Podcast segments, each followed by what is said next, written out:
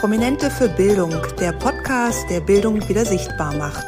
Mit prominenten Gästen spreche ich über Schule, Bildungspolitik und darüber, welche Fähigkeiten unsere Kinder für ihre Zukunft wirklich brauchen.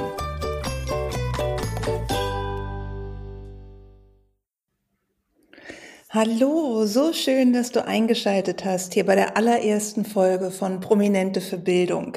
Ich möchte dir in dem kleinen Trailer ein bisschen was über die Hintergründe des Podcasts erzählen. Wie ist Prominente für Bildung überhaupt entstanden? Wer bin ich und warum habe ich die Motivation, so ein Projekt tatsächlich ganz alleine aufzuziehen?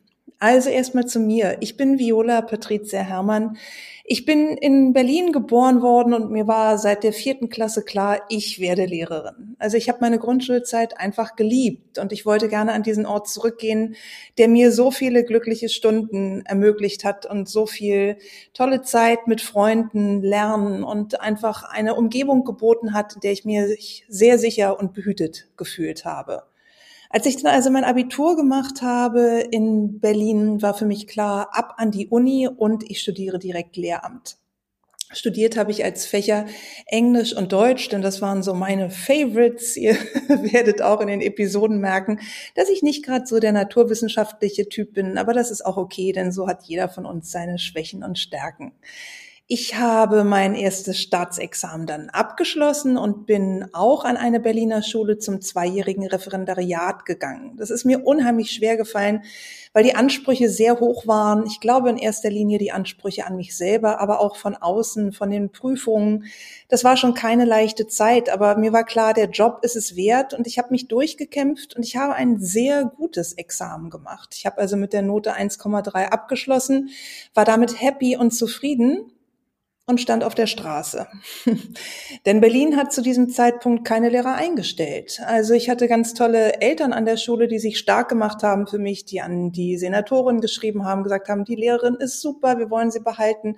Die Kinder lieben sie und als Antwort kam lediglich keine Antwort. Das heißt, ich stand mit meinem wunderbaren Staatsexamen auf der Straße und hatte die Empfehlung nur bekommen von höherer Stelle, ich solle mich doch in einem anderen Bundesland bewerben. Da würden bestimmt Lehrer gesucht werden und vielleicht hätte ich Glück und würde verbeamtet werden. Ja, das war natürlich ein ganz toller Tipp.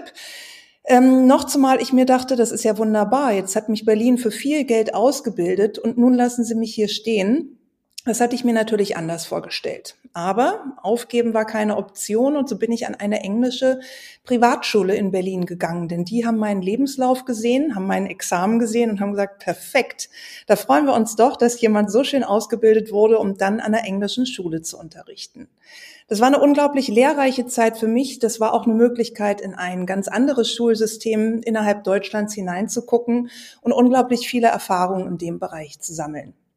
Ich bin dann nach der Geburt meiner ersten Tochter 2005 wieder zurückgegangen, auch an eine staatliche Berliner Schule, habe da viele Jahre als Klassenlehrerin gearbeitet, habe verschiedene Fächer unterrichtet, von Kunst über Musik bis, naja, wie gesagt, bei Mathe habe ich immer gesagt, das möchte ich nicht unterrichten, da ich möchte, dass die Kinder wirklich was lernen, bin ich an der Stelle nicht die Richtige. Aber ihr wisst, wie es in der Grundschule ist, da werden die Lehrer rundum eingesetzt und das ist ja auch toll, denn so kriegt man unheimlich viele Fähigkeiten mit, lernt unglaublich tolle Kinder kennen und ja, erweitert den eigenen Horizont einfach Tag für Tag.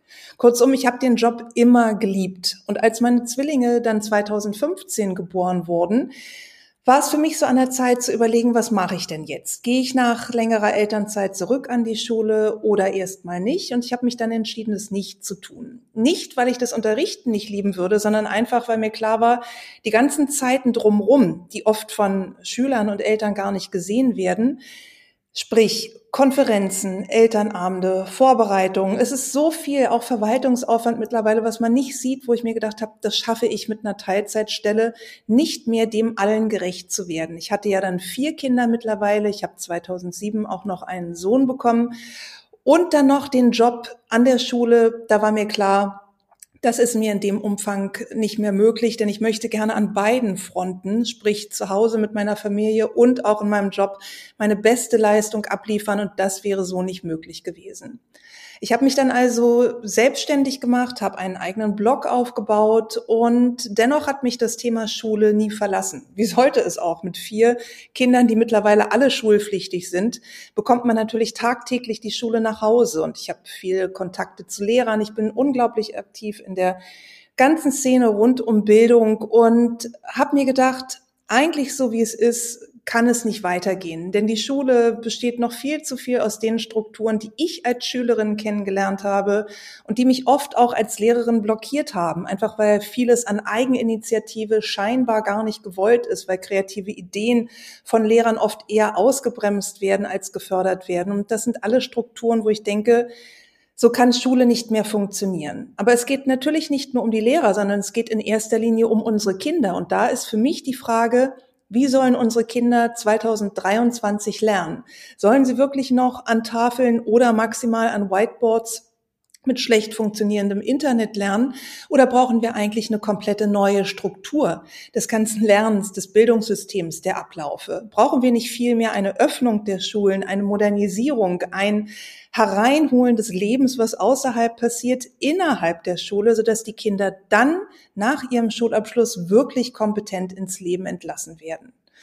Und da mich diese Gedanken immer bewegt haben und ich das Gefühl hatte, es wird da viel zu wenig drüber gesprochen, da wird überhaupt gar nicht darauf eingegangen, welche Defizite wir seit Jahren und Jahrzehnten mit uns rumschleppen, habe ich Prominente für Bildung ins Leben gerufen. Denn ich dachte mir, mit der Reichweite von prominenten Gästen, da kann man dann wirklich aufrütteln und auf das Thema Bildung, Defizite, Strukturen, aber natürlich auch Erneuerungen und Impulse und kreative Ansätze aufmerksam machen. Nun ist es so für mich, dass ich den Podcast komplett in Eigenregie aufgezogen habe und bisher auch durchgezogen habe. Das heißt, ich suche mir die selber, die ganzen Gäste, die ich habe. Ich mache den Ton alleine, ich mache das Intro und Outro. Also von daher werdet ihr vielleicht manchmal merken, ha, es ist nicht ganz so perfekt wie richtig große Produktionen an einigen Stellen, aber das ist auch okay. Ich dachte mir einfach, just do it, hab's angefangen und ich hoffe, dass ihr unheimlich viel aus den Gesprächen mitnehmen könnt. Die Gäste, die ich angeschrieben habe, meine Prominenten, die waren oft so offen und toll und so euphorisch auch für dieses Thema zu begeistern, dass ich einfach denke, dieser Weg ist absolut der richtige und ich freue mich, dass er jetzt beginnt und ich ihn Schritt für Schritt weiter gehen werde. Ich bin wirklich gespannt, wohin die Reise mit Prominente für Bildung führt. Ich bin gespannt, was ich, was wir zusammen auch erreichen können. Wie sichtbar kann Bildung dadurch werden? Und das lebt natürlich auch von euch, ihr lieben Zuhörer und Zuhörerinnen, die ihr mir jetzt schon eure kostbare Lebenszeit schenkt. Und ich bitte euch von Herzen, Hört zu, seid dabei, gebt mir Feedback. Ich bin auch immer offen für Anregungen und ja, neue Ideen, neue Impulse. Vielleicht kennt ja auch jemand wunderbare Gäste, die gut in den Podcast passen würden. Dann schreibt mir doch einfach direkt über Instagram. Da findet ihr mich unter die.schulexpertin oder natürlich auch für den Podcast at prominente für Bildung.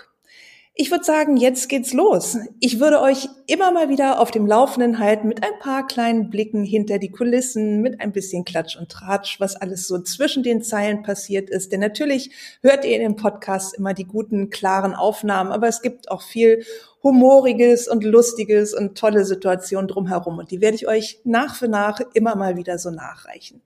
Ich freue mich, dass ihr dabei seid. Begleitet mich, folgt dem Podcast, schreibt mir gerne eine positive Bewertung. Es geht ja gar nicht um mich an der Stelle. Es geht ja um das Thema.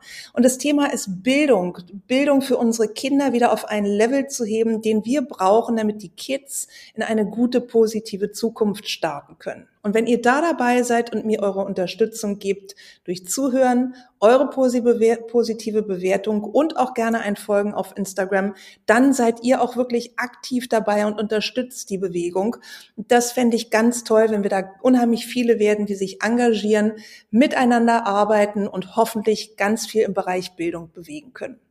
So, und jetzt wünsche ich euch ganz viel Spaß mit der ersten Folge von Prominente für Bildung. Wir hören uns ab jetzt jede Woche und ich freue mich, wenn ihr dabei seid. Bis dann!